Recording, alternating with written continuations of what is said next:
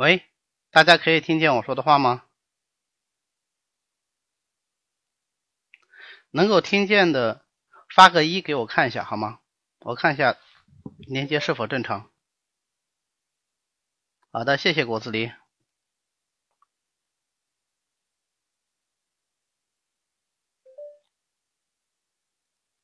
好，我们稍微再等两分钟，我们就可以正式开始了啊！因为我也是第一次在这个喜马拉雅上直播，所以其实并不知道这个直播的效果是什么样的，需要测试一下。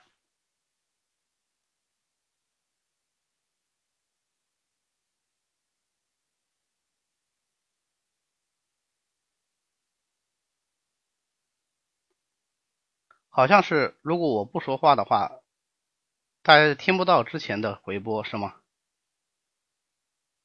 这个跟之前的千聊啊，还有荔枝直播好像不太一样。嗯，这种方式很好。这种情况下的话，我们其实更方便我们呃这种沟通和互动啊。我发张照片，发张图片。呃，测试一下，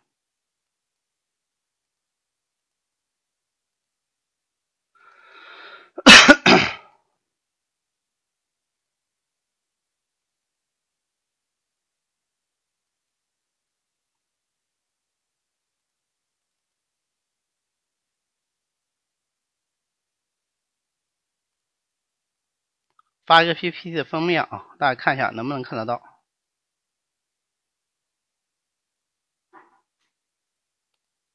很忙啊，只有上班族了，能有多忙？上班别人有多忙，我就一样啊。不过因为要做一点自己的事情嘛，所以可能会空闲时间少一点。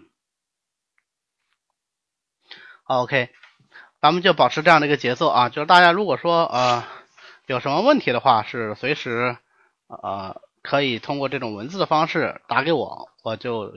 在线能够看到，我会选择合适的时机来回复，这样的话就不至于说我讲的很热闹，然后讲完以后大家其实就不是特别清楚，有这个有这个可能性。啊，那我们就开始讲吧。啊，差不多十呃十点钟已经是到了。为什么会想到说要讲阴阳这个话题呢？实际上是这样的，就是。只要是学中医，肯定是绕不开阴阳五行这个话题。一般来说，我们的呃学习习惯是从一开始接触到中医上的第一课就是阴阳五行。在中医基础理论的这个课本里面，第一章叫中医的哲学基础啊，就从这个阴阳五行开始讲。五版教材的话是先讲阴阳五行，现在的最新版的几版教材我看都从气开始讲。这个当然有时代背景。因为从气到阴阳到五行到万事万物，当然具体到人体就是到五脏到经络到气血这样的一个看待世界的模型呢，实际上是中国文化的一个固有模型。但是在之前很长一段时间里面呢，就认为气、阴阳、五行它是一个封建迷信。那这样的一个大的历史背景底下呢，呃，包括我们学中医的，可能也不太敢说，呃，特别公开的。和深入的讨论这个气阴阳五行，呃，因为阴阳呢跟这个辩证唯物主义或者说呃辩证法有一定的相似性，所以相对来说可能被呃当时的人们更能接受一些。那这也就是为什么五版教材会讲阴阳、讲五行讲的多，但是讲气讲的少的这个主要原因。但实际上阴阳是非常重要的，嗯，可以这么说，如果不懂得阴阳的话，那实际上。呃，整个中医体系的更深入的理解，你就非常难以做到，只能是了解它的一些基本的皮毛或者是机械的记忆，你无法对它进行分析和推敲。所以呢，我们想还是应该呃更深入的学习一下阴阳啊，阴阳的概念是什么啊？阴阳的一些特点是什么？那么它能干什么用？或者我们应该临床上怎么去用它？阴阳这个东西啊，其实从呃。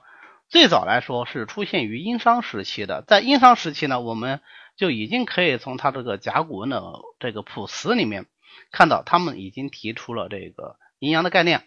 但是最早的这个阴阳概念，实际上啊是当时的殷人啊，就是殷商时期的人，对于他们每天日常观察到的一个事物的概括。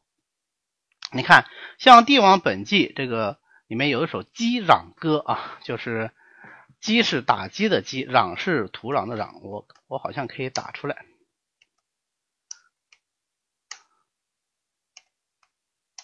啊，击壤歌。那这个歌呢，它是这么说的：日出而作，日入而息，早井而饮，耕田而食。地利与我何有哉？啊，意思就是说呢，嗯，每天太阳出来了。就开始工作啊，太阳落下去了呢啊，就可以休息。所以你看，人们的基本生活规律其实是与日月星辰、昼夜寒暑啊密切相关的。那么所有的这些自然现象啊，就使当时的人很早就认识到了广泛存在于自然界中的一种两极现象，那就是两个极端。比方说我们前面讲的日和月，我们知道日。也叫太阳，对吧？我们经常平时都在用这个词，太阳出来喽啊。那么与之相对应，月呢就是太阴。你看，这只是两极的相对立，太阴和太阳。呃，再比方说白天和晚上，冬天和夏天，寒冷和温暖，水和火啊等等，这样的一些两极概念呢，就促使殷人们在思考、提炼。出一个抽象的概念，就逐渐形成了阴阳的这个概念。那么这样的话，阴阳最初始的含义是什么呢？啊，就是跟太阳有关系的。太阳照得到的地方，那就是阳；太阳照不到的地方，那就是阴。啊，我给大家看一张图，它居然每次不是默认这个文件夹的，所以我我必须得打开很多层文件夹。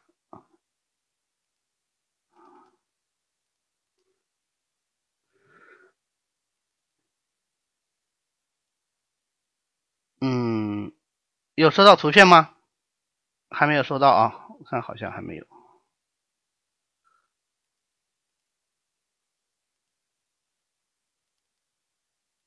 我刚才已经已经是上传了。呃，现在这个说话的声音怎么样？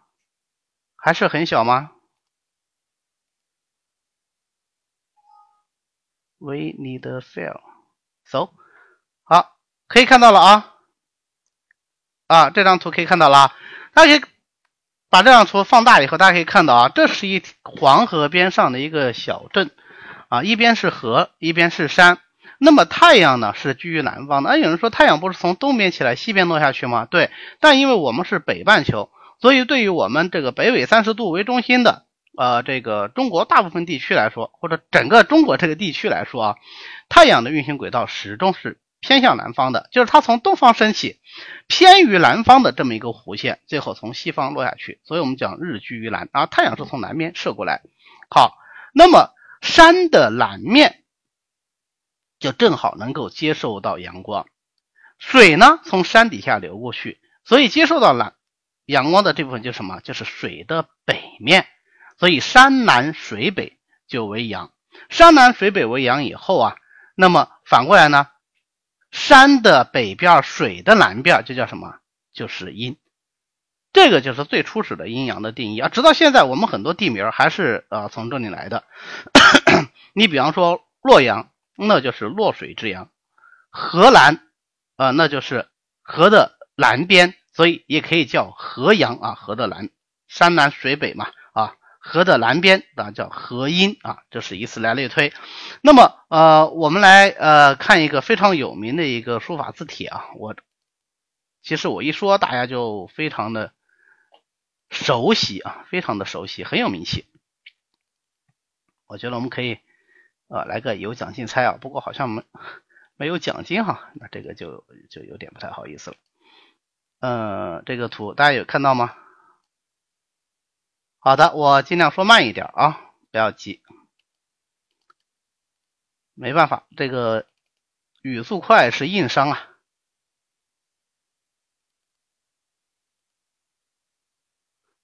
嗯，多时间，太久，好像传图的速度特别慢啊，我觉得我可以，我觉得我可以多传几张图，这样子可能会，这不是可以快一点哦？他一次只能传一张，只能传一张。OK OK 啊，这张图大家看到了啊，给大家看一下，这是一张地图啊，这张地图，这个地图是哪个地方呢？这是绍兴的地图，大家还记得《兰亭集序》吗？啊，非常有名的这个字体啊，王羲之的名篇啊，永和九年岁在癸酉啊，这一篇他开篇就介绍了《兰亭集序》是在哪里写的呀？是在会稽山阴之兰亭。好，你们把这个地图打开，你可以看到。红线标的啊，红色的弧线，这个就是会稽山。那个地标啊，一那个地标那个点儿，就是现在兰亭所在地。有没有看到？它正好是在这座山的哪个方向？北边。山南水北为阳，那么山北水南为阴。那这是不是在水的南边呢？再往上一点，大家可以看到那个河流，这是钱塘江啊，这是蓝线标的。所以这个山阴。会稽山阴就是在会稽山的北边，钱塘江的南边啊，所以它就叫做山阴。所以看这个阴阳是不是时时刻刻就是在影响着我们先民的这个生活啊？包括这个地名，包括我们要是选择住的地方，我们要住哪里啊？我们当然要住阳面对不对？所以要住在山南水北的地方啊，这个地方风水好。所以我们过去皇上登基叫什么？坐北朝南啊，都是一样的这个道理。但是啊。这个概念是非常狭窄的。随着这个大家对自然界的不断的认识的深入啊，阴阳的概念呢就得到了一些引申。在这个时候，阴阳最重要的作用就成为了什么？解释和描述各种各样的自然现象。啊，所以它成为一个无神论的基础，这也是我们中国文化跟世界上所有文化最不一样的地方，就是我们相信一切都是可以被解释的。被什么解释呢？被气、被阴阳、被五行解释啊，不是说一定是由某个神灵来创造的。你比如说，在比较早期的文献啊，《左传》呐，《国语》里面就有这样的记载，《左传》昭公元年他说：“六气曰阴阳、风雨、晦明也，分为四时，序为五节。”那么阴阳、风雨、晦明称为六气，风雨、晦明这四个就恰好能够被阴阳所概括。所以大家可以看到，这个时候虽然有了阴阳，但是阴阳有没有说呃把它提到一个更高的地位，用来概括这风雨、晦明呢？至少在这本书本身，它还没有。第一次把阴阳用来解释自然现象，是在《国语》里面，《国语》的周语，他说啊。阳浮而不能出，阴破而不能争，于是有地震。啊，这个是啊，当时国语用来解释这个地震的。那我把它这个这句话给你们打出来啊。阴破而不能争啊，于是有地震。网络不好也不要紧啊，就是如果说现在听得不清楚，它应该。应该全部播完以后，呃，会有回放或者是这个录音的保存啊。它说明书里说是有这个功能，因为我也是第一次用，我不太确信啊。那么这句话大家要记住，这个是。中国历史上，当然也是世界历史上第一次用阴阳来解释这个自然现象。那么在这个之后呢，我们就对这个阴阳的概念呢，就做了各式各样的引申。这个引申呢，那大家就是非常熟悉了，就非常熟悉了。我们呃在中医基础理论的这个课本里面，就一定会画这么一张表。啊，讲这个自然界的啊哪些哪些现象它是属于阳，那么哪些哪些现象它是属于阴？这个表格呢，在我们学习的时候，老师是要求要记忆下来的啊，所以我发上来。呃，我不知道呃你们有看过这张表格的同学是怎么想啊？反正我第一次看这张表格的时候，我就觉得死记是一件很傻的事情，很傻。为什么呢？容易记错呀，对吧？而且万事万物都有道理，那凭什么？呃，这个，哦，我往上的就是阳呢，凭什么重量轻的就是阳呢？啊，向上向下这样子还好理解啊，往上为阳，往下为阴。那轻的为阳，重的为阴，这就不是特别好理解啊。所以这就要求什么？我们必须要对阴阳的概念有进一步的哲学抽象，这样呢，我们才能真实的理解啊阴阳的含义。实际上，这也恰好就是阴阳理论发展的一个轨迹。好，我们来想象一个熟悉的画面，大家也看过那个呃 Windows 自带的那个屏保啊，有一种屏保它是气泡，那你不操作它，过一阵子它就会自动切到这个屏保状态，小气泡就出来了，它会在屏幕上呃随机的游动啊，随机的游动，呃。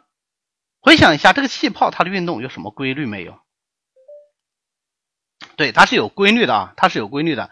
什么规律呢？气泡在屏幕上自由的游动，它是一个二维体系。这个泡它永远不可能说飘到屏幕外面去，它每一次到了屏幕的边缘，它就一定要转向，对吧？如果它不转向，飘到屏幕外面去了，那它就不属于这个屏幕了嘛，就已经超出了这个体系的范围。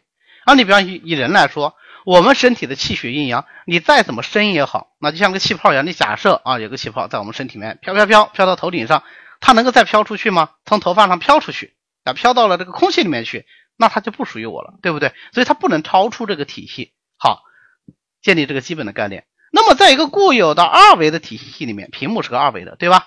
这个气泡有几种运动方式？只有两种运动方式，要么就什么上下动，要么就左右动。两个维度，对吧？两个维度，四种运动方式，上下左右。那我们生存的是一个二维空间吗？不是，我们生存的是个三维空间。我们还要多一个厚度，对吧？长、宽、高，在一个固有的三维的空间体系里面，假设这个气泡啊，在这个三维空间里，它能有几种运动方式？六种，对不对？它多一个，多一个什么？你可以说是深浅，你也可以说是前后，对吧？就是上下左右前后六种运动方式。好，上下左右这六种运动方式，其实我们也很容易讲，就一个六变体，它是不是就恰好是可以很好的概括这六种方式啊？OK，那我们再想，如果它是个球体啊，如果它是个球体呢，那这个运动方式是否可以把它简化成为上下和进出？对，这个就是我们。中医或者说中国人认为气的最基本运动方式，我们叫做升降出入无气不有。升降和出入分别是不是就概括了上下和进出这两种运动方式啊？气的运动方式啊，对吧？升降出入无气不有啊，这是出自于《素问·六维指大论》的。好。那么这个升降出入是所有气的固有特性，而一个气在一个体系里，它一定是会动的。只要它动，要么升，要么降，要么出，要么入。OK，那么阴阳的本质就是气的运动方式。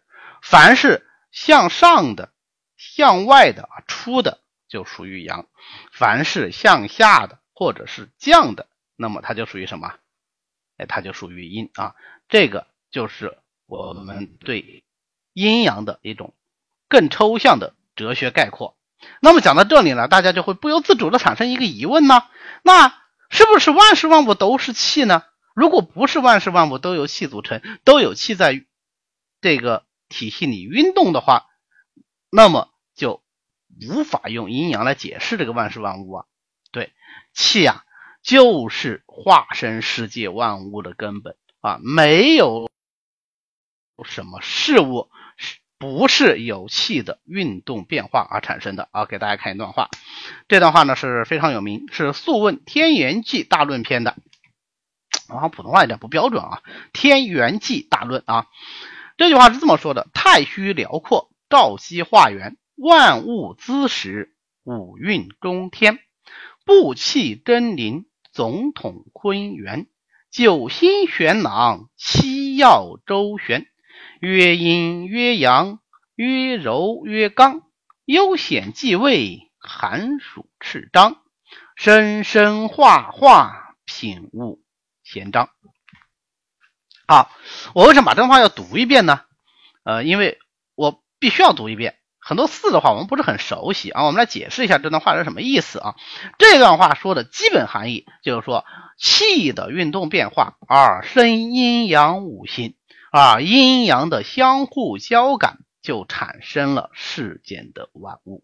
啊，太虚辽阔，太虚就是指我们这个整个宇宙空间，在没有化生万物之前，它是空阔寂寥的。在这个时候呢，万物滋始的基础是有气的兆基，兆基兆和基啊都是基础的意思。元是最初始的东西，化元化生出最初始的东西。好，有事物开始产生了。事物是怎么产生的呢？五运中天是通过五种气机的运动方式而产生的。哎，有人说不是四种吗？升降出入呀，怎么有五种呢？对，还有一个居中斡旋上下出入的，那是五行中的土行。啊，所以加在一起就是五五运啊，五种气机的运动方式。有了这五种气机的运动方式，就把这个气机布散到所有的事物上面，其中有一部分能够，呃，气机特点使它们产生一些比较高级行为的啊，我们叫做什么？有灵性的叫生物啊，布气真灵。那么除了这些生物，除了这些呃地球上我们自然界里有的这些事物以外，包括天上的星辰、九星、七曜，都是指天上的星辰，都是由阴阳五行所产生的。所以他后面讲曰阴曰阳啊，产生的原因机制是什么呢？就是阴和阳。那么这个阴和阳，我们也可以把它带这个特点啊概括成柔和刚。有阳的地方，太阳照的的到的地方，彰显出来的地方，那就是显。看不到的地方，太阳照不到的地方，那就黑乎乎的，那就叫做幽。所以幽显忌位，寒暑赤张啊。太阳大，气温高，那是暑；太阳小，气温低，那是寒。寒暑赤张就是天地的阴阳消长，这些都是对于阴阳相交感、化生万物的具体举例。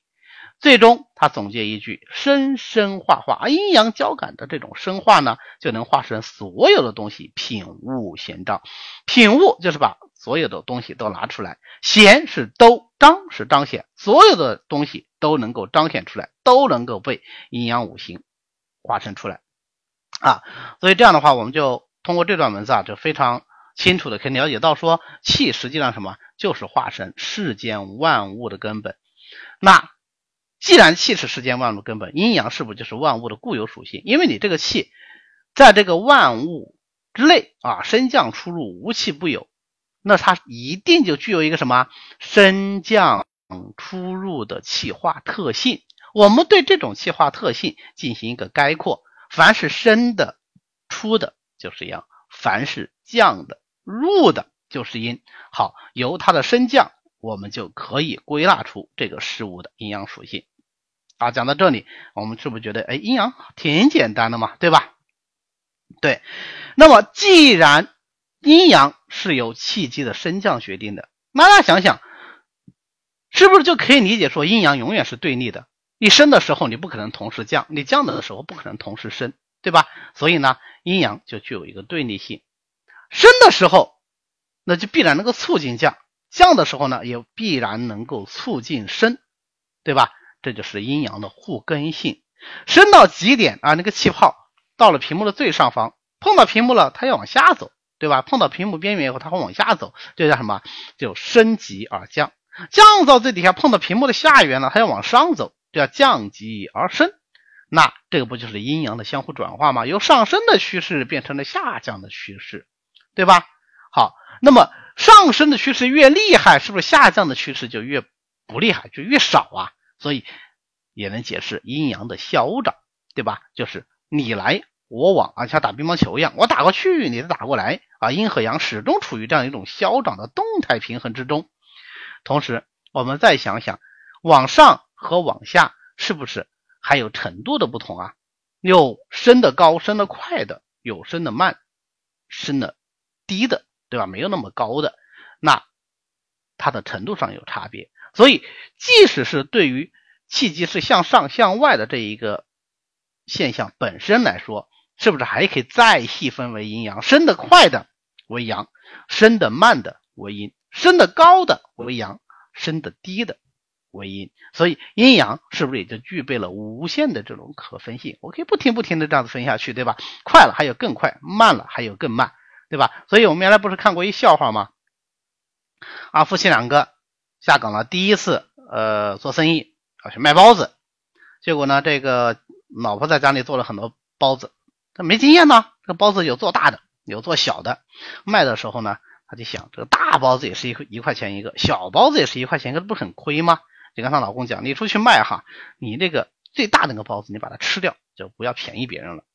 结果一天卖完包子回来以后呢，问老公说你卖了多少啊？老公说包子没卖出去，我给撑死了。为什么呢？永远有一个最大的包子，对吧？所以这个升降也是这样的，你看跟谁比，它永远有升，也永远可能就有降，对吧？所以阴阳也就是相对的，是吧？好，既然我们用升降来做比方，能够知道阴阳，那么它的出入、它的动静、它的气的其他运动方式，是不是也是一样的道理啊？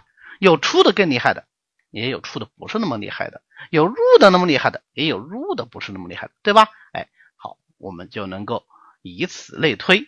好，那我们就把刚才讲过的这个阴阳的对立性、消长相对性、互根互用、无限可分啊，仔细的来说一下。首先，我们来看阴阳的对立性啊，阴阳的对立性是指在一个确定的体系里面，阴阳是确定的，而且一定是对立的。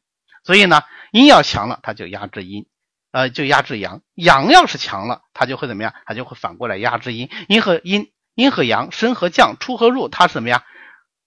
哎，它是对立的，对吧？一方强了，另外一方它就相对就会弱啊，相对就会弱。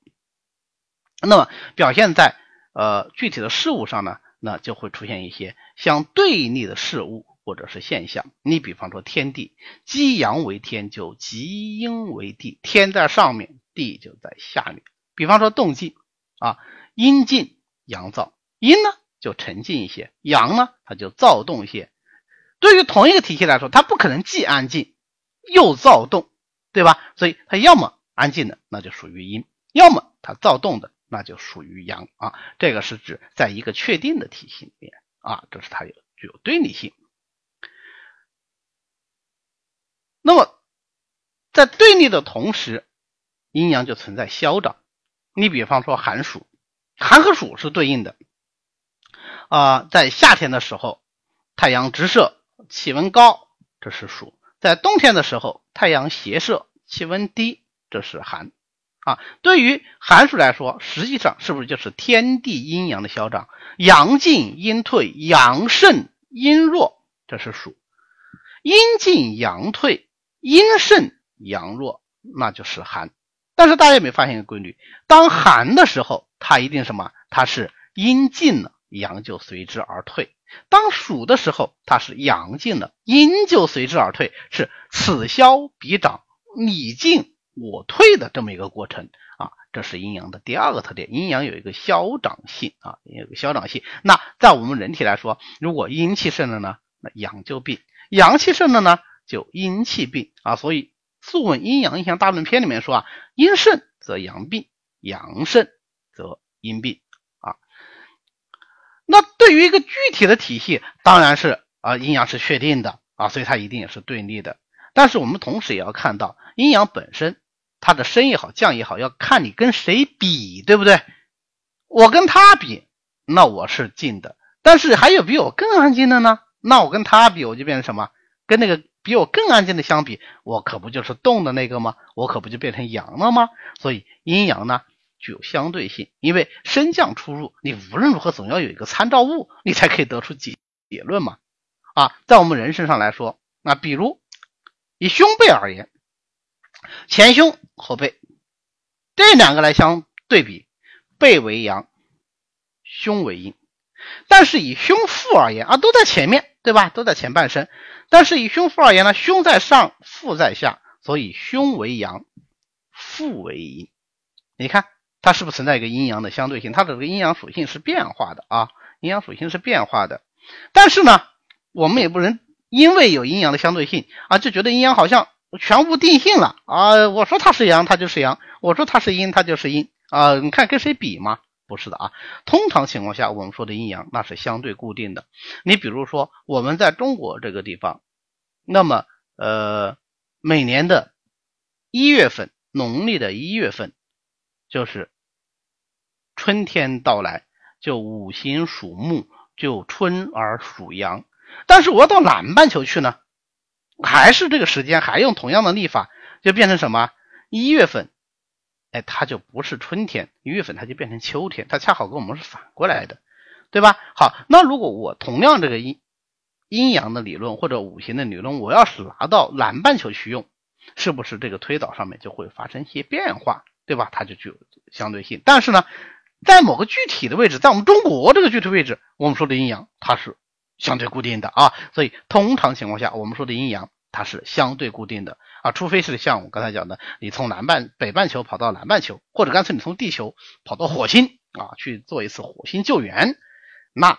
它的这个属性可能会不一样，但是不要紧，我们还是基于气机的升降出入来重新分析和判断它的阴阳就可以了，这个没问题。好，那么有升有降，有出有入，这就反映了阴阳的互根互用性。这两条，第一个是互根，就是阴中有阳，阳中有阴，阴能生阳，阳能生阴，他们两个是。相互为根的啊，你能产生我，我能产生你，这个特别好理解。只要你想一想，那个气泡在屏幕上运动啊，就很容易理解。它到了顶，它一定要往下，对吧？到了底，它一定要往上。我们触底反弹嘛，对吧？好，那么既然气机是这样，用气机来概括世界万物，那么世间万物也是这样。所以以寒热而言，就怎么样？从寒则热。从热则寒，寒到了极点，它就会变成热；热到了极点呢，哎，它就会变成寒啊。那么以虚实来说呢，实为阳，虚为阴，所以实到了极点，反而表现为虚的表现啊，有虚的假象出来；虚到了极点呢，哎，它要有实的假象，这也是一种阴的互根啊，相互相互为根。那么除了互根以外呢，阴阳还有互用。什么叫互用啊？就相互为用。我的存在是为了你，你的存在是为了我。哎，夫妻俩不就是这样吗？没有老婆哪来的老公？没有老公又哪来的老婆呢？对吧？所以啊，在《素问·阴阳印象大论》里面，他说：“阴在内，阳之首也；阳在外，阴之始也。阴之所以在里面啊，在内的肯定属阴嘛，对吧？”那么它是为了给阳气固守于内，那阳为什么会在外面呢？是为了阴驱使为外啊。所以经常有人看到这句话，也就打比方，要把这个阴呢比喻成老婆，把这个阳呢就比喻成老公。所以老婆在家里是给老公守住这个家，把内务做好；那老公在外面呢是为阴所驱使，而是被老婆。驱使出去干什么？要赚钱，要养家，要保护这个家，对吧？哎，它是相互为用的。同样还是阴阳印象大论篇啊，他讲阴者藏精而起极也啊，阴它是藏精气的，它但是不，它不会永远就在家里躲着藏精气啊，在内躲着藏精气，不是，它要。不停的起来，与在外的阳气相呼应，这就是起极的意思啊。那阳呢？它在外，在外干什么呢？是固护于外，在外保护在内藏精的阴，所以叫为外而为固也。那我把这句话也打出来，因为这句话是我们阴阳里非常重要的啊，非常重要的。啊，我看到步步学业问啊，这个寒到极点变成热，这个说法有点玄学，不玄学。这个在临床上我们经常见到啊。我后面在讲这个啊病理举例的时候，我们会举这个例子，我们会举这个例子。呃，寒到极点会变成热，就是呃我们经常看到有一些这个外感寒邪的这个病人，他迅速的就可以化热。这种化热有一种是体质化热啊，就是这个人本身的体质它是偏热的，那就化热，这叫从化。还有一种化热是什么呢？是寒气久郁或者寒气郁的比较厉害以后呢，哎，它也会郁而化热，这个就是寒到极点而变了，而变为热啊。那我们更临床更常见的另外一种情况是什么呢？或者说更危险的另外一种情况就是热极而生寒。你看很多高热的病人，他因为消耗阳气太过，他热到一定程度的时候可以迅速的。就转为阴症啊，就开始这个四肢冰凉、口唇发干、冷汗急出啊，甚至这个，然后现在我们要去量个血压的话，血压就掉下去了，就这个休克啊。我们说古人呢，就是脉为细或者是脉为郁结啊，那就是一下子从阳症转到了阴症啊。所以这个我们在临床上是有切实的印证的。还有一种可能呃现象呢，就是说是在极寒的地方，往往会生长极热。药性的药，在极热药性的地方，往往会生长极寒药性的药啊。这个也是一个举例子啊，也会也是个举例子。呃，感冒发烧会转降，那你看你对感冒的定义是什么啊？看你对感冒定义，如果它只是表症，那么由寒症转阴症可能性不大。但它如果入里了，比方说已经进入阳明经症或者是阳明腑症，所谓热身厥一身，这是一种啊，这是这个本质是实症，而标症是虚症，是寒症的一种。还有一种呢是切切实实它就变成了阴症啊，切切实实变成由这个白虎汤症迅速的变成这个四立汤症。这个也是有的，我们后面在讲这个啊阴阳应用的时候，如果有时间，那我们可以再举一些这样的例子。好，阴阳的无限可分性，呃，这个其实也很容易理解。我们前面讲了这个升降的道理以后啊，大家一想就想出来了啊。那么呃，我看看能不能直接复制粘贴啊，给大家看一个这个。哦，好像可以可以直接贴，那这样子就快了。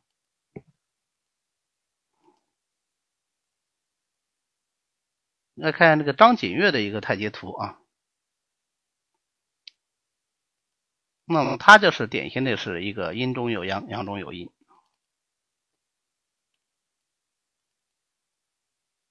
呃，五行的问题我们等会儿下次再说，好吧？因为如果讲阴阳的时候再把五行搭进来，可能容易导致思路上的混乱。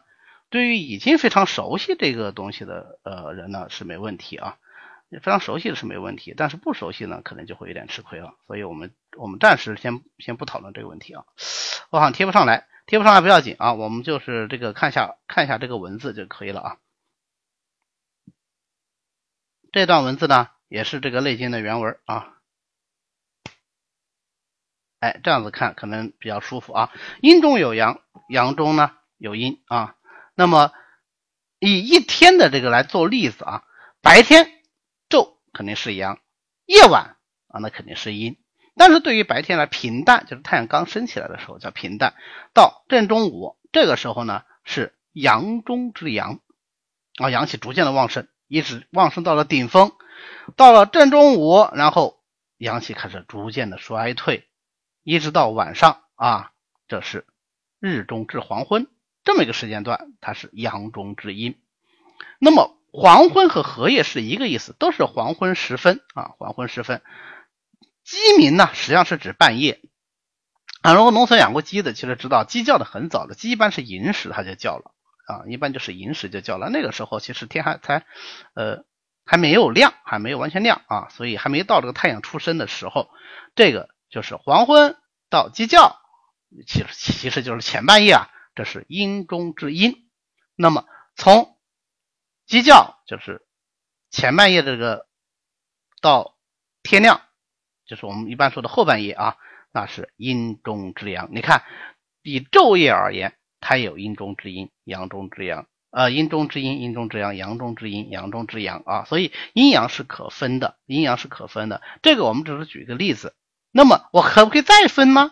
我可以再分。我如果把一天分成十二个时辰，那么每个时辰都分别有它的阴阳属性。啊，那这不是阴阳中又有阴阳吗？而每个时辰我还可以再细分啊，分成这个克数，对吧？呃，那么呃一个时辰呢是有八个克，对吧？那这八个克我可以再分阴阳，阴阳可以这样无限的分下去。但是实际上我们。追求这种无限可分并没有意义，为什么呢？从我们日常的应用上来说，分到两个层次或者分到顶多分到三个层次，尽够用了啊，尽够用了。你比方说，我要判断这一天中的阴阳对我病情的影响，我能够分到阳中之阳、阳中之阴，足够了啊，足够了。那么再细分一点，顶多细分到十二个时辰，一个时辰之内再去分啊，说老实话意义不大啊，说老实话意义不大。哎，不是完全没意义啊，有一些你比方说，呃，我们做针灸、做这个灵龟八法啊，做这种开穴的这个计算的时候，它有时候会上这个时辰的正时、上时、下时，它对一个时辰它还要再分啊，那也有，那就属于非常精细的分法了。这个在临床上，呃，是相对比较少见的啊，相对比较少见的。好，那这样呢，我们就通过阴阳来理解。呃，通过升气机的升降来理解阴阳呢，就很容易把阴阳的这五个特性啊，全部概括到升降出入里面去啊，对立性、消长性、相对性、互根互用性和无限可分性啊。那么理解了阴阳的基本概念以后啊，我们来看看阴阳的变化。阴阳的变化就是两条啊，或者说一句话，叫做其气三，其生五。其气三指的是阴阳的气机变化有三种形式，这就是我们所谓的阴阳的太少之变。太少之变啊，呃。对我前面讲那个算时辰呢，主要就是子午流注和临归八法，没错的。嗯，我们还是继续讲太少之变啊。太少之变呢，啊，实际上就是根据阴阳的这个气机成分不一样而把它划分出来的啊，就是阴的含量有多少，阳的含量有多少啊。但是比较好玩的是啊，这个太少之变呢，嗯，当然首先是非常重要，但是是有争论的。我们先按照某一种观点来讲，好吧？就按照我们这个《内经》比较主流的观点讲，以阳气来说啊，把阳气分为三份或者是三个等级。阳气最盛的是阳明，那么稍微次盛啊，稍微少一点的那是太阳。阳气最少，刚刚一阳出生的时候啊，弱阳的时候，那就是少阳啊。这样就有阳明、太阳、少阳三阳。而阴呢，与是相对应，阴气最盛的叫太阴，那么阴气稍微弱一点的呢，就叫做少阴。阴气最弱，刚刚开始的啊，一阴出生的那种状态，就叫什么啊？就叫做厥阴啊，就叫做厥阴。好，我刚才讲过是有争论的啊，是有争论的。那么阳明、太阳、少阳、太阴、少阴、厥阴，这个分法肯定是没问题。争论在哪里呢？其实争论就是在于阳明和太阳的关系。两阳相并谓之阳明，那有人解释这个两阳就是太阳和少阳相合为阳明，所以阳明那肯定是最盛的啊。在我们从这个经络上来来讲啊，经络的相对应，阳明和太阴相对应啊，足阳明胃经和这个足太阴脾经相表里，对吧？那么太阳经和少阴经相对应，足太阳膀胱经和足少阴肾经相表里，少阳经和厥阴经相对应，足少阳。胆经和足厥阴肝经相对应，那这样的话，那阳明应该与太阴对，太阴肯定是阴气最盛，这个没有争议，对吧？那与之相对应，阳明应该也是阳气最盛。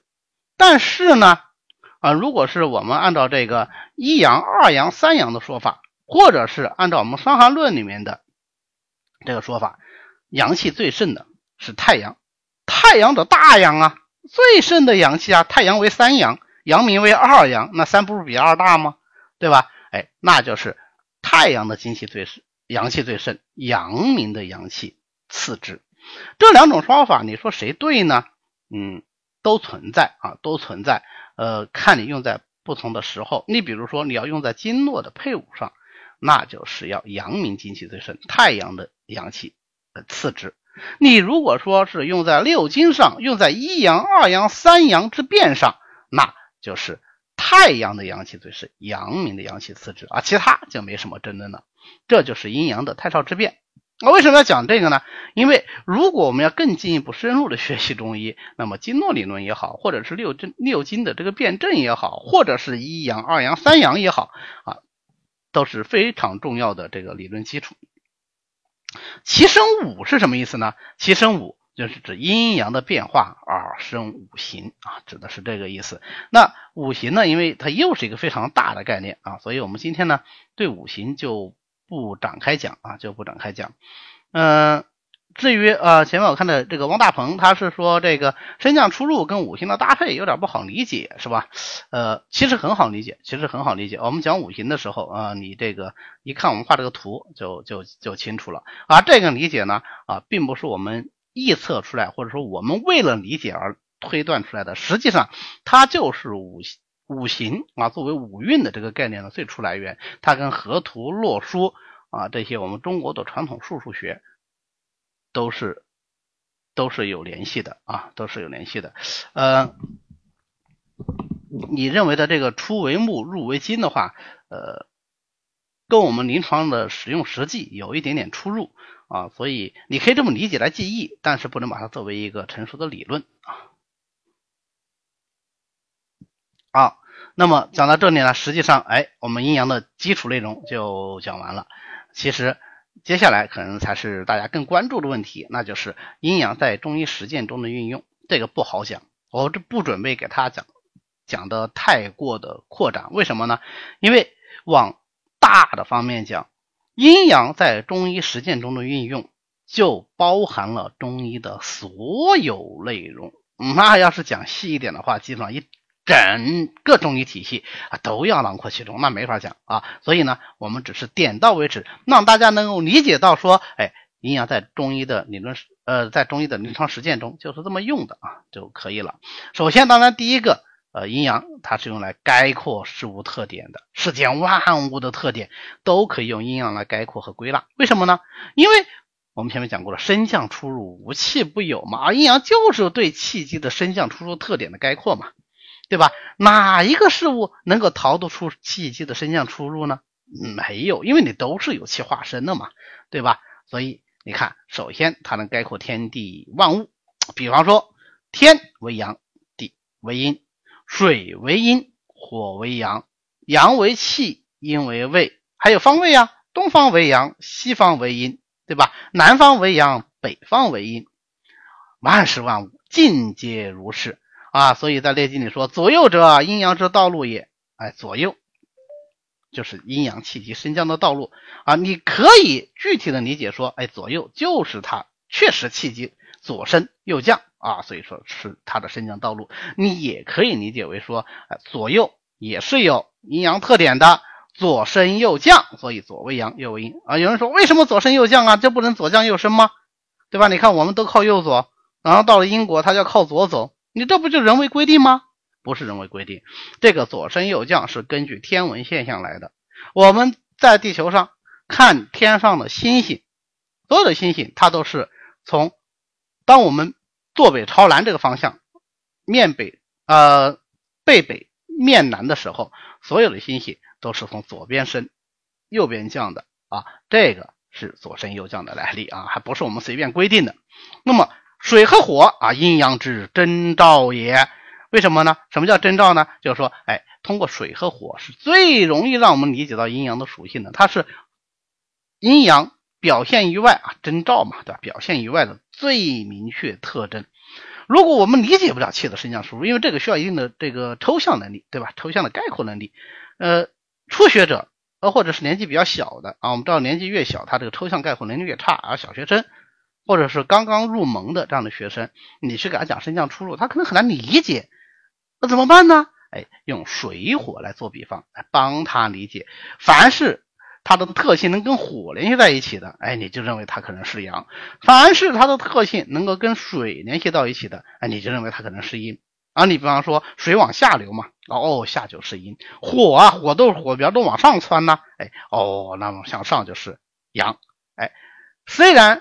这种理论的推导是错误的，方向是反过来了。但是呢，非常有助于初学者理解啊，所以叫水火者阴阳之征兆也。总之，阴阳呢就是万物之胎始也啊，万事万物都是由阴阳化生的。所以呢，我们也可以找到万事万物的阴阳特点。那人说，你找到的特点有啥用呢？同气相求。阴气求阴气，阳气求阳气。既然都为阴，它就都具有类似的特点；既然都为阳，它就都具有类似的阳的特点。这样呢，就能够指导我们后面的诊断、治疗疾病啊。这个是我们分阴阳的意义所在啊。所以一定不能是人为规定的，而是它本身如此啊。你比方再说一人身的部位，言人身之阴阳啊，在《素问·金匮经言论》里里面说啊。《金匮真言论》里面说啊，夫言人身之阴阳，则外为阳，内为阴；言人身之阴阳，则背为阳，腹为阴。其实这一段话我们前面也引用了一部分，对吧？也引用了一部分。很简单呐，为什么外为阳，内为阴呢？凡是向外的为阳，凡是向内的为阴嘛。那为什么人身背为阳，腹为阴呢？嗯，那你想呢？哪个是外呢？以背和腹来说。你要注意哦，我们劳作的状态是面朝黄土背朝天，所以背为阳，腹为阴，就就这么好理解啊，就这么好理解。嗯，那有人说，那我们现在就站着，我面向太阳，我就肚子晒太阳。呃，这么说吧，你去观察一下那些经常晒太阳的人，他是脊背晒的黑一些，还是肚子晒的黑一些？你就有结论了啊。当然，人生的部位就远远不只是说这个啊胸腹啊，不是远远不止说外和内呀，还有什么？哎，还有里面的脏腑啊。那以五脏六腑而言呢，那就五脏为阴，六腑为阳。又以脏腑自身来说呢，那就什么？哎，那就是在上之心肺为阳，在下之肝肾为阴。哎呦，脾怎么办呢？脾也居腹中，它不居胸中，对吧？它也居于腹中，所以它也为阴，但它呢为阴中之至阴。这个我们要好好讲一下啊。为什么说腑为阴，阴中之至阴，脾也啊？这个至阴是什么意思呢？啊，我们有些书上就解释说，至阴呢就是至就是极致的意思，那阴中之至阴呢就是特别特别阴，不是这个意思啊。这个至阴是指到达阴，刚刚由阳到阴。这个叫做阴中之至阴。那像这种阴，它阴的厉不厉害？阴的不厉害，但它还是阴哦，它不是阳哦，它不是阴中之阳哦。肝是阴中之阳，脾是阴中之阴，但是是阴中之至阴，刚刚到那个阴啊，就是这样的一个状态啊。我这么讲呢，大家可能哎呀，这个意思有一点点理解，嗯，但是不能完全的去嗯接受它，或者是深入的去理解它。你按照四季来理解就可以了啊。我们用四季或者说五十来配五脏，我们一般都四季是春夏秋冬。但是五脏呢有五个，你跟四配不上啊，怎么办呢？它中间有一个长夏啊，也有人读长夏，长夏和长夏现在已经读乱了啊。我们最早的时候老师教呢都都要读长夏，但是现在很多书也说，哎，你就读长夏也可以，呃。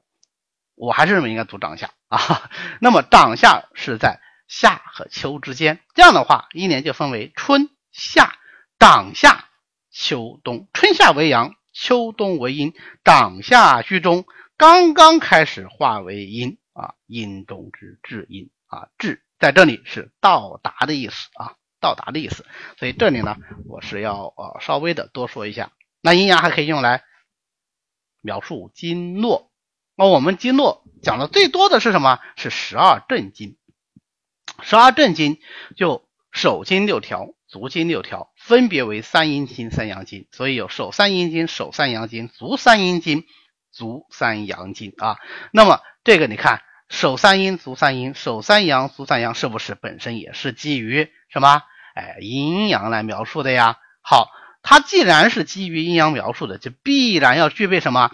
具备相应的阴阳特点。我们随便举个例子，啊，随便举个例子，你比如说，呃，大家比较讲的多的就太阳经吧，足太阳膀胱经，阳主外，所以足太阳膀胱经有胃外的作用。呃，我这里讲足太阳膀胱经有外的胃外的作用，和之后有些同学比较。喜欢研究《伤寒论》啊，是跟之后《伤寒论》六经辩证里面讲的太阳主外还有一点点不一样啊。这里讲的足太阳膀胱经，所以它阳气盛，所以能主外，主要是基于《内经》里面的“三焦膀胱者，腠理毫毛其应也”哎这句话来来的啊，跟那个呃太阳经症啊主表证。这个意思是有区别的，大家知道有区别就行了啊。这个区别的，嗯，要辨析呢，是稍微要花点功夫的，所以大家有这么一个印象就可以了。好，这是阴阳用来概括事物的特点，那它还能够归纳一些现象的特点啊。刚才讲那些都是客观存在的事物，有一些不是客观存在的事物啊，是这些事物发生的变化，我们称之为现象啊。你比方说气候的变化，叫什么？天之六气，那么。风寒暑湿燥火，天之六气。风寒暑湿燥火里面呢，哎，它分阴阳，风暑火这个为阳，寒湿燥它就为阴啊。你们自己想一想，风属火，它的气机特点是不是向上向外？寒湿燥它的气机特点是不是向内向下？唯一难分析的呀，就是燥其他都很容易理解，火肯定向上嘛，对吧？风肯定向上嘛，对吧？哎，燥为什么是向下的呢？大家想想，燥五行应金，四时应秋，金和秋的气特点都是向下向向内的啊，精气收敛，对吧？哎，所以燥为阴啊，所以燥为阴。那那那个燥字有一个火字旁呢，那它呃不是火吗？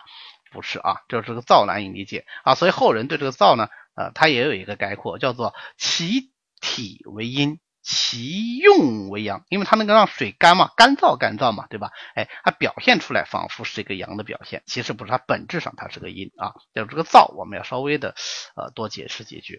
那么天四人以五气啊，我们刚才讲的这个五气啊，也有说六气，六气和五气大家记住啊，本质上是一个意思啊，本质上是一个意思。那么地四人以五味，五味一样啊，也可以把它阐发成六味，它也分阴阳啊。在《四五问阴阳印象大论》里面，它讲心肝发散为阳啊，心胃和肝胃它有发散的特点，所以它属阳。酸苦涌泄为阴，酸和苦有涌泄的特点，所以它为阴啊。涌泄那不就向下嘛，对吧？好，那么咸味涌泄为阴。淡味渗泄为阳啊，所以咸它为阴，它有涌泄的特点啊，跟酸苦一样。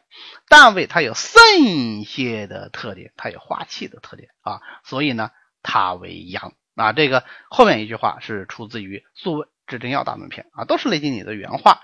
那么他就对这个六味进行了归类啊，我们可以把两句话合在一起，那就是辛甘淡为阳，酸苦咸为阴。啊，这是这种味觉的感受，对吧？好，那包括我们的身长、化、收藏，或者人的生长、壮、老、矣，它也有阴阳啊。所以在阴阳印象大论里面说啊，阳生阴长，阳杀阴藏，这个不就是我们的生长、壮、老、矣的规定吗？啊，生长、壮、老、矣的规律吗？那具体到人生气机的变化。它也分阴阳啊，所以清阳呢就处于上窍，与之相对应呢，浊阴就处于下窍，这个好理解吧？啊，一上一下，清阳呢就发于奏里，浊阴呢就内阳五脏啊，所以清阳发奏里，浊阴走五脏。清阳能食四肢，四肢能够动，对吧？浊阴呢归六腑，六腑能够排出糟粕。你看。阴和阳在我们人体里是无时无刻、无处不存在的，它随时随地都在影响着我们的生理功能、病理变化啊。关于这个清阳出上窍，浊阴出下窍；清阳发奏里，浊阴走五脏；清阳十四肢，浊阴归六腑呢？呃，如果要展开说，那可以讲一堂课啊。所以我只提示一下，这句话非常非常。有值得深思的余地啊，大家可以课下稍微思考一下。同时，阴阳还用来概括人体的生理现象和病理现象。人体的生理现象，正常情况下，阴阳应该是怎么一个状态呢？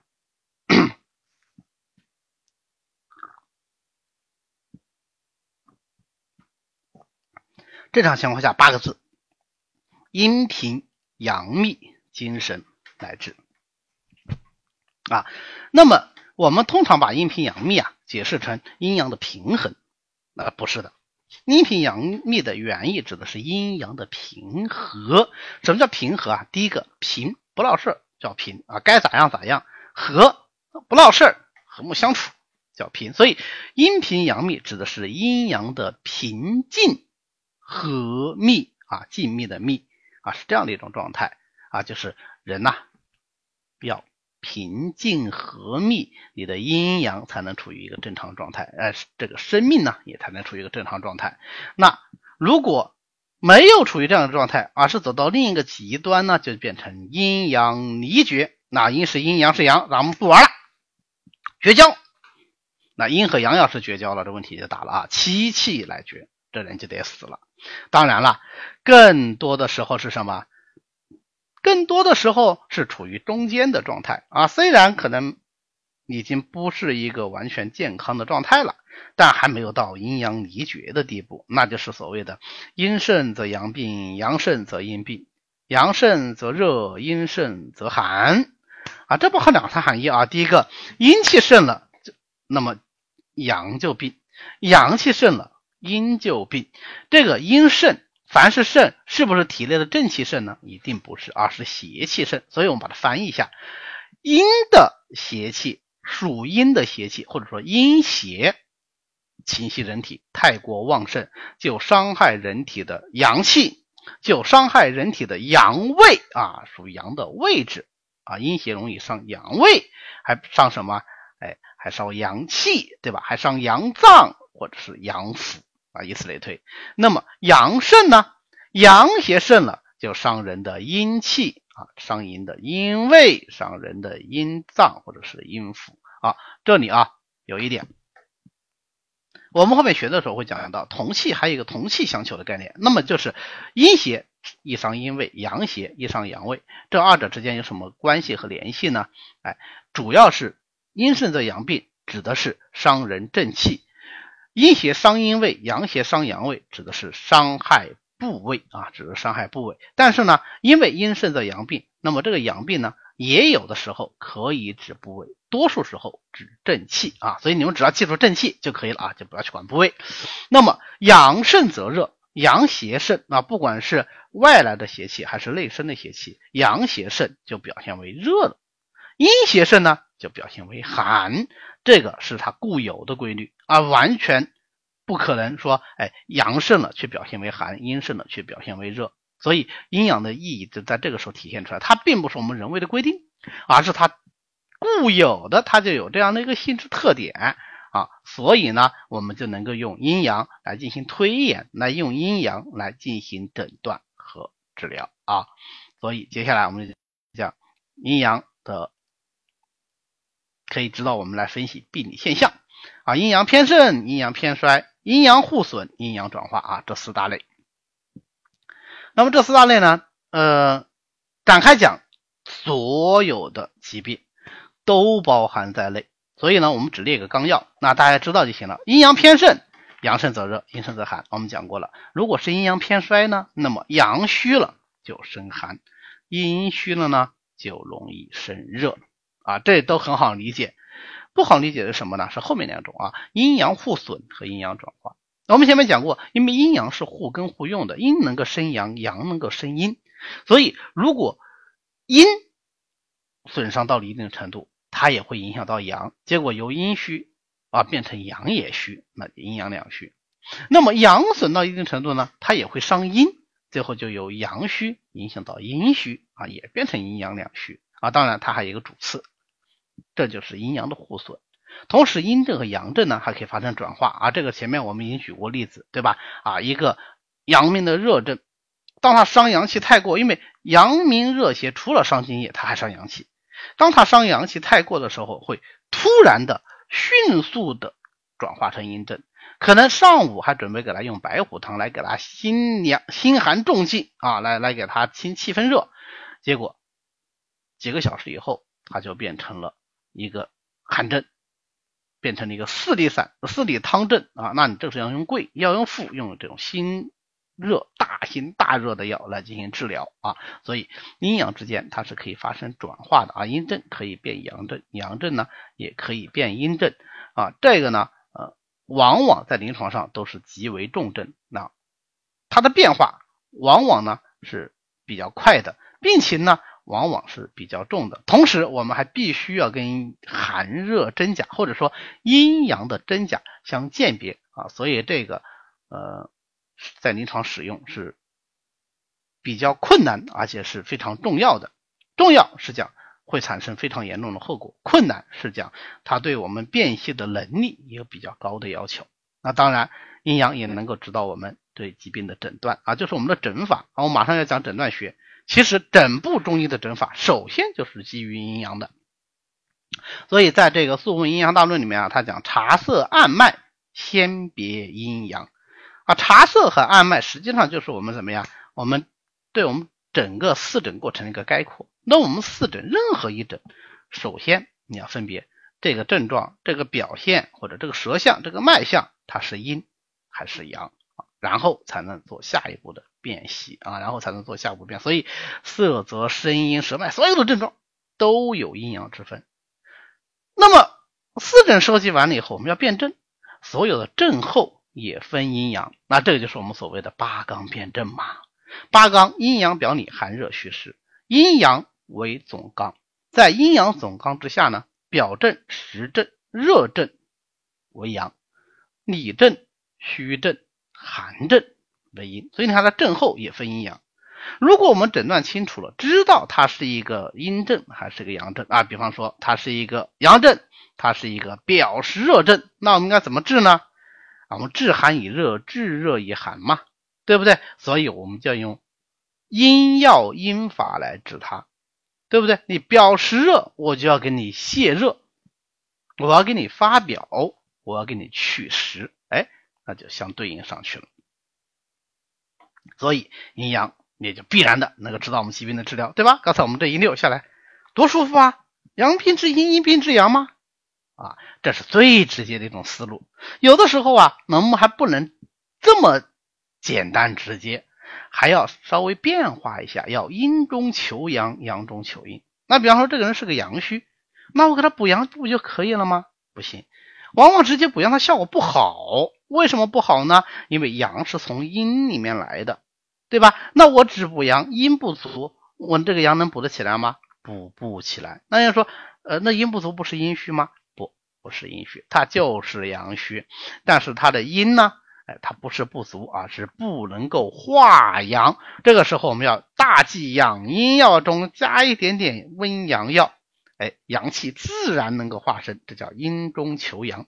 反过来也能够阳中求阴啊。你用很多这个养阴药，哎，养阴养的效果不好，这个时候稍微加一点阳药来促进阴液的化生。那叫阴中求阳，这个阴中求阳，阳中求阴，谁用的最好呢？张仲景用的最好，张景岳用的最好啊，都是张家人啊。张仲景的金匮肾气丸就是典型的阴中求阳、少火生气的方子。张景岳的左归丸、右归丸、左归饮、右归饮就是阴中求阳、阳中求阴的典型处方。其实不光是这些中药处方，不光是中药和方剂。分阴阳，中医的一切治法都分阴阳，针法从阴引阳，从阳引阴，分阴阳；灸法也分阴阳啊。当然，灸法没有阴，只有阳，对吧？因为灸法属于热疗，那它就是个阳。那么大家想想，既然是这样的话，灸法适不适合于治阳症呢？灸法不适合于治阳症，它只适合于治里虚寒，它不适合于治表实热啊。所以我们现在。呃，特别流行一些灸法，什么病都治啊，灸善能治百病，没错，灸善能治百病是指灸法能治很多种病，不是灸法能治所有的病啊，这个意思是不一样的啊，不一样的。那当然，呃，能够用药，能够用针，能够用灸，能够用推拿，能够用导引，当然也能指导我们养生，对吧？春夏养阳，秋冬养阴，现在我们正好是春天，那我们就要养阳啊。我们要顺应天地的阳气的呃气机的变化规律啊啊一年四季春天它的特点是生发，所以我们现在人的气机也要生发，生发就属阳啊，所以我们要经常出去做户外运动，我们要保持心情舒畅，哎，这个都是养阳的法门啊。所以讲到这里，我们今天的阴阳呢基本上就结束了啊啊，介绍了阴阳的基本概念，介绍了阴阳是如何概括世间万物的。它对我们中医有什么样的作用？它能够用于指导我们中医的生理病理诊断治疗啊，这是我们阴阳的意义所在。实际上还有一个潜台词，什么呢？就是其生五呃，其用五，其气三啊。所以呢，它有太少之变，还有五行之变。所以呢，阴阳是五行的基础，而五行对我们临床的使用、临床的辨证。用药也是非常非常有帮助的啊，但是五行是另外一个大问题，我们就放到下次再说啊。大家如果呃有什么问题啊，也可以问我，我会在这里再留一段时间。好，谢谢大家。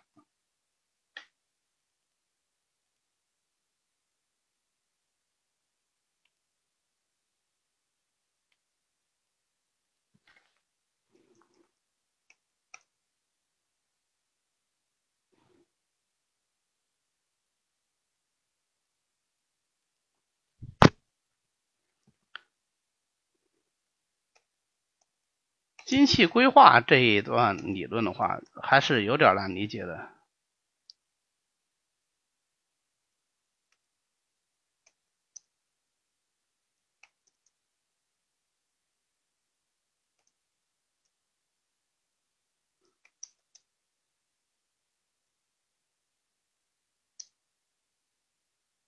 啊，我我看到你们好像还有这个送礼物啊，哈哈哈哈哈哈，啊，非常感谢，但是呃，非常欢迎大家送礼物啊，但我自己的学生就不要给我送了，这让我不好意思。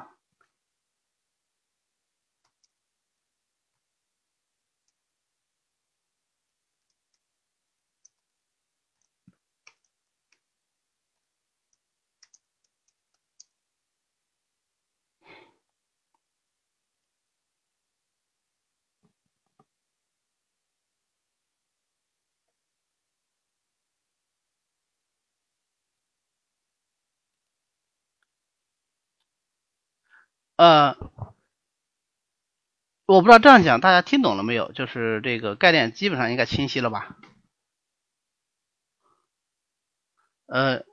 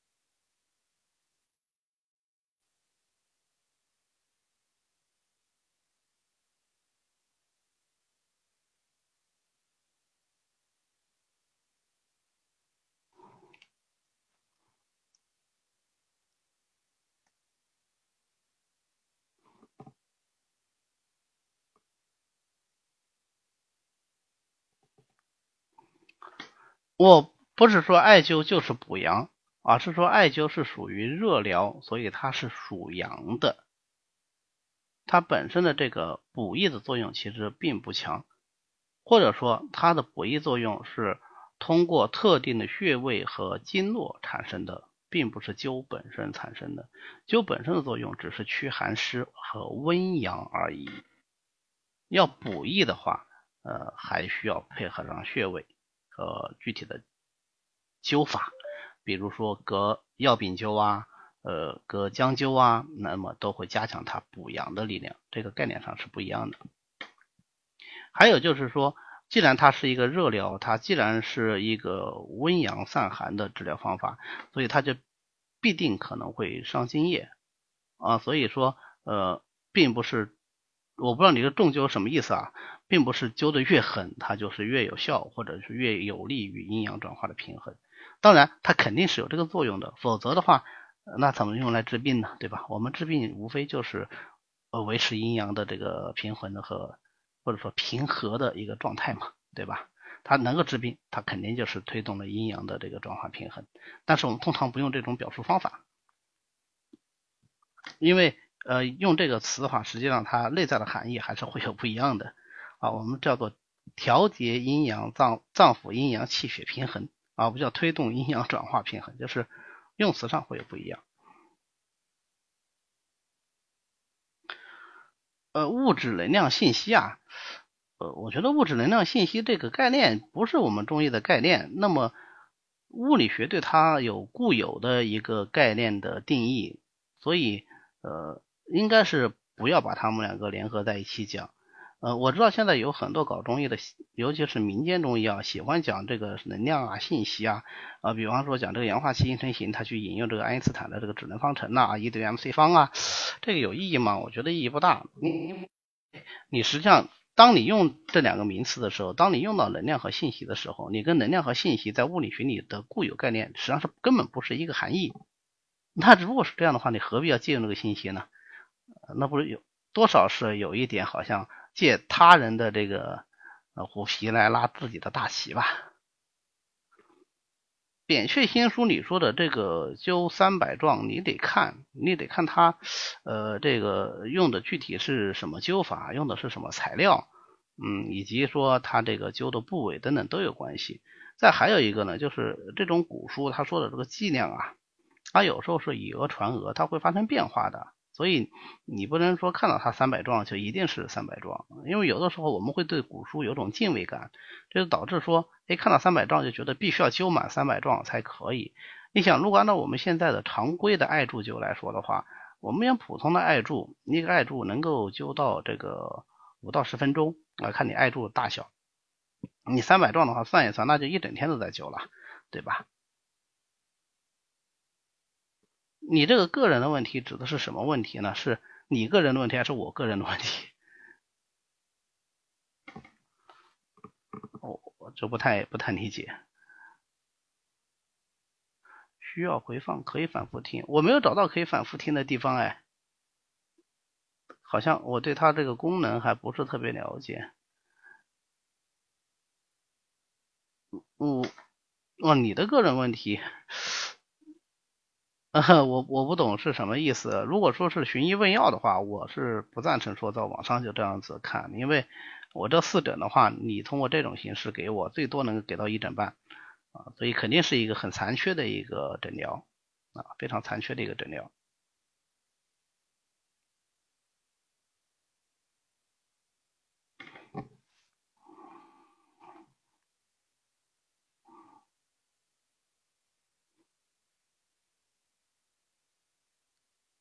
嗯，我怎么就找不到回放呢？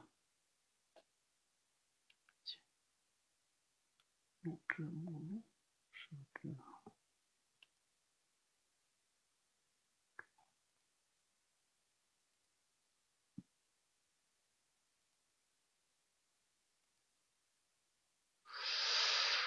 好奇怪啊！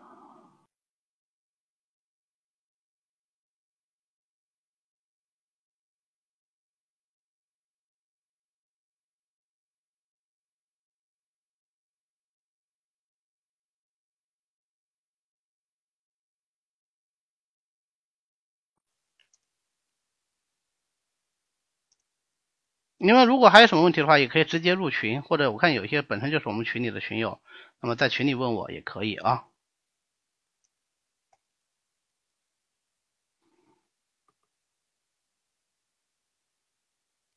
好，我在浙江省中山医院，就是浙江中医药大学附属第三医院。嗯，你可以在群里面，我群里查不到，我我把地址给你吧。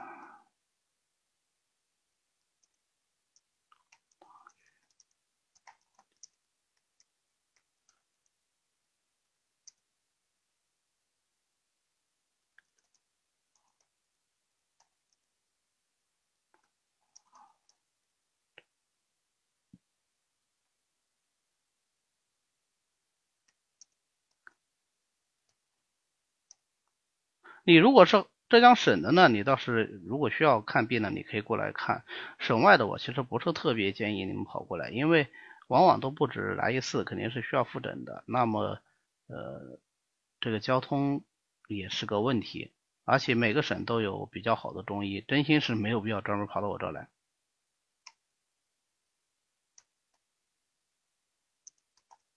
嗯，浙江省的可以，因为我们毕竟省级院就是面向全省的嘛，这个没问题。